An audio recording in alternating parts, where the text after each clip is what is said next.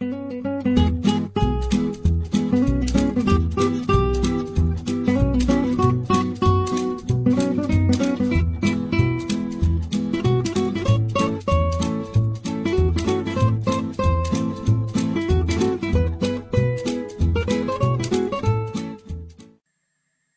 guys, this is Sherry. What's up?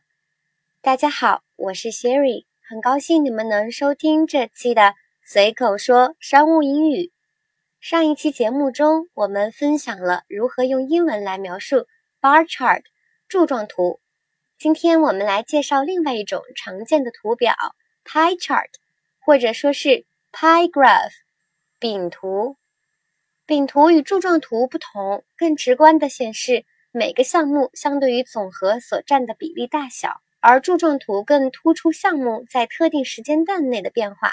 那么，我们应该使用哪些表达来描述饼图呢？这期节目中，Sherry 选取了国家统计局提供的2017年上半年中国居民的人均消费支出及构成图为例，来为大家进行讲解。同样，该饼图可以在文稿中找到。接下来，先带领大家整体感受一遍这个描述。同上期节目一样，Sherry 希望大家先不要直接看文本和图例，而是先听，尝试把所听的内容画出来，之后再进行比对。OK，那么我们开始吧。The pie graph shows the consumption structure of the average Chinese resident within the first half year of 2017. from National Bureau of Statistics. There are total eight different expense categories presented in the graph. From the information provided, it is clear that the average Chinese resident spent more money in the consumption of food, cigarette, wine, and residence, which was 4,597 RMB and accounted for 52% of the total per capita resident consumption in the first half year of 2017. Specifically, the per capita consumption amount of food, cigarette, and wine was 2,678 RMB and accounted for 30.3% of the total per capita resident consumption. The percentage of per capita residential consumption, 21.7%, was 8.6% lower than that of food, cigarette, and wine. In contrast, in the period we discussed, the total percentage of all six remaining expense categories made up to 48%. These six remaining expense categories from the graph are living goods, transportation and communication, clothing, education and entertainment, medical treatment, and other consumptions. The percentage of these consumptions was very close to each other. For example, the percentage of per capita clothing consumption was 7.6%, while the percentage of per capita medical treatment consumption was 8.1%. In conclusion, we can see that the major expenses of the average Chinese resident were from basic living needs such as food and residence demand in the first half year of 2017. 以上就是对于图例的整个描述，怎么样？大家都听懂了吗？ 同之前的例子一样，这段描述同样采取了夹心饼干的表达方式，总分总的结构。The pie graph shows the consumption structure of the average Chinese resident within the first half year of 2017 from National Bureau of Statistics。这个饼图展示了2017年上半年中国居民的人均消费结构。数据来源于国家统计局。There are total eight different expense categories presented in the graph。图中呈现了共八种不同的消费类别。我们可以看到，这是一个非常明显的总体的句子，向听者说明这是一个怎样的图表。由于我们描述的是饼图，饼图的特征是呈现各个类目的比例，因此我们加了一句 ：There are total eight different expense categories presented in the graph，来提醒听众这个大饼被分成了八块，也就是接下来我们要关注的是八个不同的项目，它们在总体中占了多少比例。 consumption structure 是指消费结构，average 是个形容词，表示平均的，resident 是指居民，within 表示在什么什么之内，the first half year 指上半年，而 National Bureau of Statistics 是指国家统计局，category 的意思是类别、种类。在总体介绍了该图表达的内容之后，这个图中有什么数据特点或者细节值得我们分享给听众呢？这里 Sherry 采取的是归纳总结的方法，两分法，把占比分成两个大部分，由此来进行逐个介绍。我们首先可以发现有两个消费类目的占比是最多的，分别是食品烟酒的百分之三十点三和居住的百分之二十一点七。两者相加为百分之五十二，近一半的总比例。于是例子中这样介绍：From the information provided, it is clear that the average Chinese resident spent more money in the consumption of food, cigarette, wine, and residence, which was 4,597 RMB and accounted for 52% of the total per capita resident consumption in the first half year of 2017. 通过提供的信息，很显然，中国普通居民在食品、烟酒和居住上的消费更多，为四千五百九十七人民币， 占二零一七年上半年总居民人均消费的百分之五十二。这样的做法很聪明，相当于是对于直接呈现在眼前的数据。又进行了进一步的处理，把其中的特征和规律直接告诉听众，这也是听众更想要的东西。It is clear that 表示很显然什么什么。Cigarette 是指香烟，Wine 是酒，Residence 是 resident 所对应的名词，表示居住。Account for 是一个非常实用的短语，表示占比多少。Total 是个形容词，表示总的。当然，仅仅是有这样的对于特征的总体概括并不够。为了突出占比最多的两种消费，例子中又叙述了到底这两种消费的占比具体是多少。Specifically, the per capita consumption amount of food, cigarette, and wine was 2,678 RMB and accounted for 30.3%. of the total per capita resident consumption。具体的人均食品烟酒消费总额为两千六百七十八人民币，占总人均居民消费的百分之三十点三。The percentage of per capita residential consumption, 21.7%, was 8.6% lower than that of food, cigarette, and wine. 人均居住消费占比为百分之二十一点七，比食品烟酒的比例少百分之八点六。Specifically 是个副词，表示特别的、明确的。Per capita 是个统计词汇，表示人均。Amount 可以做名词或者动词，这里是名词，表示数量、总额。这个句子中还有一个要提醒大家注意的地方，就是。我们在做比较时，要留意比较的对象需要对等。比如，我们提到人均居住消费占比 was eight point six percent lower than that of food, cigarette and wine，比食品烟酒的比例少百分之八点六。Lower than 比较的对象不可以直接是 food, cigarette and wine，食品烟酒，因为我们前面比较的对象是 the percentage 比例，所以在 then 后面我们加上了 that。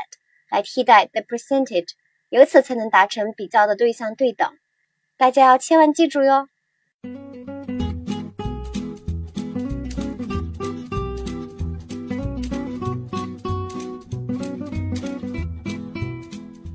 说完由最多占比构成的第一部分，例子紧接着介绍我们之前提到的两分法产生的另一部分，由多个较小但占比平均的类目组成的部分。In contrast, in the period we discussed, the total percentage of all six remaining expense categories made up to 48%. 相反的，在我们所讨论的时间内，余下的六个消费类目的占比之和为百分之四十八。 These six remaining expense categories from the graph are living goods, transportation and communication, clothing, education and entertainment, medical treatment and other consumptions. 这六个图表中的消费类目为生活用品、交通通信、衣着、教育娱乐、医疗保健及其他消费。The percentage of these consumptions was very close to each other. 这些消费的占比彼此非常相近。 For example, the percentage of per capita clothing consumption was 7.6%, while the percentage of per capita medical treatment consumption was 8.1%. 例如，人均衣着消费占比为百分之七点六，而医疗保健的消费占比为百分之八点一。In contrast，表示相反的。Remaining 是形容词，表示余下的、剩下的。 Make up 的意思是组成、弥补。Living goods 是指生活用品。Entertainment 是指娱乐。Medical treatment 是指医疗保健。Be close to 是指什么什么是接近的。这段描述同样是张弛有度，有总结，有举例。除此，还有一个亮点想要分享给大家，就是。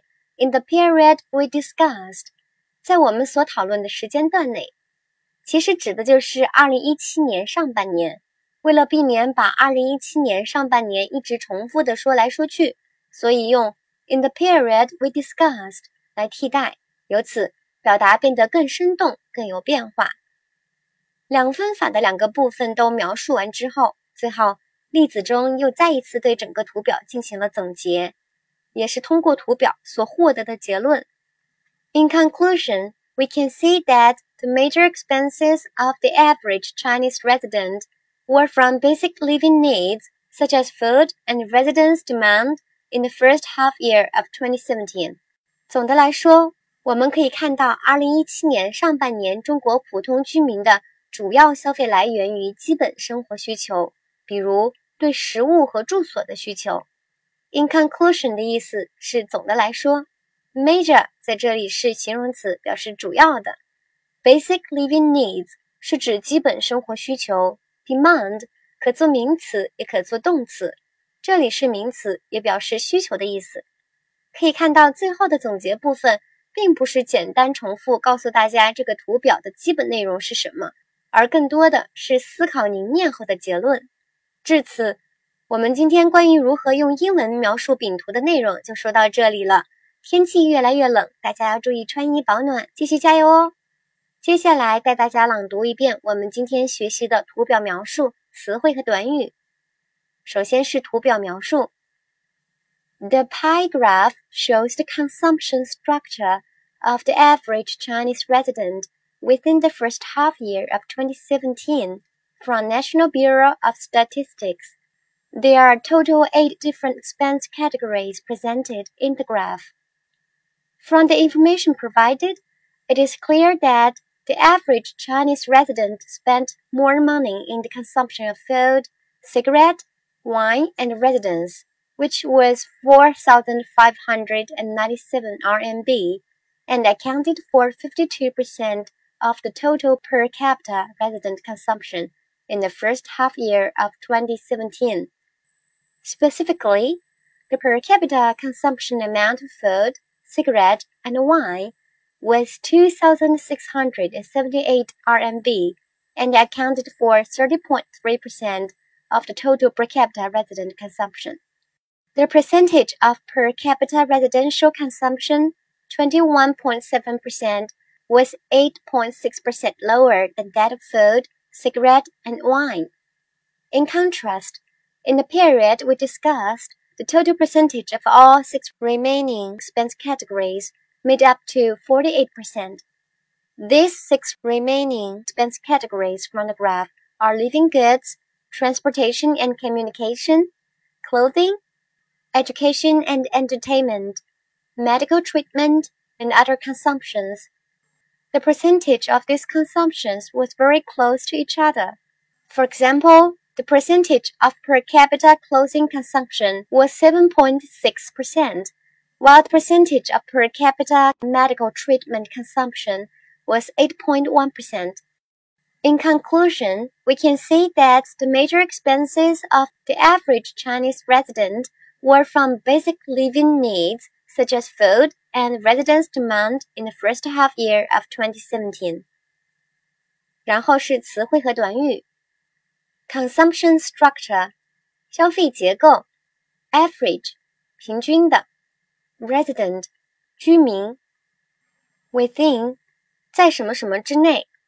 the first half year 上半年，National Bureau of Statistics 国家统计局，category 类别种类。It is clear that 很显然什么什么，cigarette 香烟，wine 酒，residence 居住，account for 占比 ，total 总的，specifically 特别的明确的。per capita 人均，amount 数量总额，percentage 比例，in contrast 相反的，remaining 余下的剩下的，make up 组成弥补，living goods 生活用品，entertainment 娱乐，medical treatment 医疗保健，be close to 什么什么是接近的。In conclusion，总的来说，major 主要的，basic living needs 基本生活需求，demand 需求。随口说商务英语节目由喜马拉雅网独家播出，节目每周四晚九点更新，欢迎大家订阅和分享。如果你们有想学习的内容和希望主播分享的话题场景，欢迎在节目下面留言。你们的评论和留言，主播每一个都会仔细看，说不定下一期节目内容就是你想要学习的话题哦。感谢大家收听，下周四见，拜拜。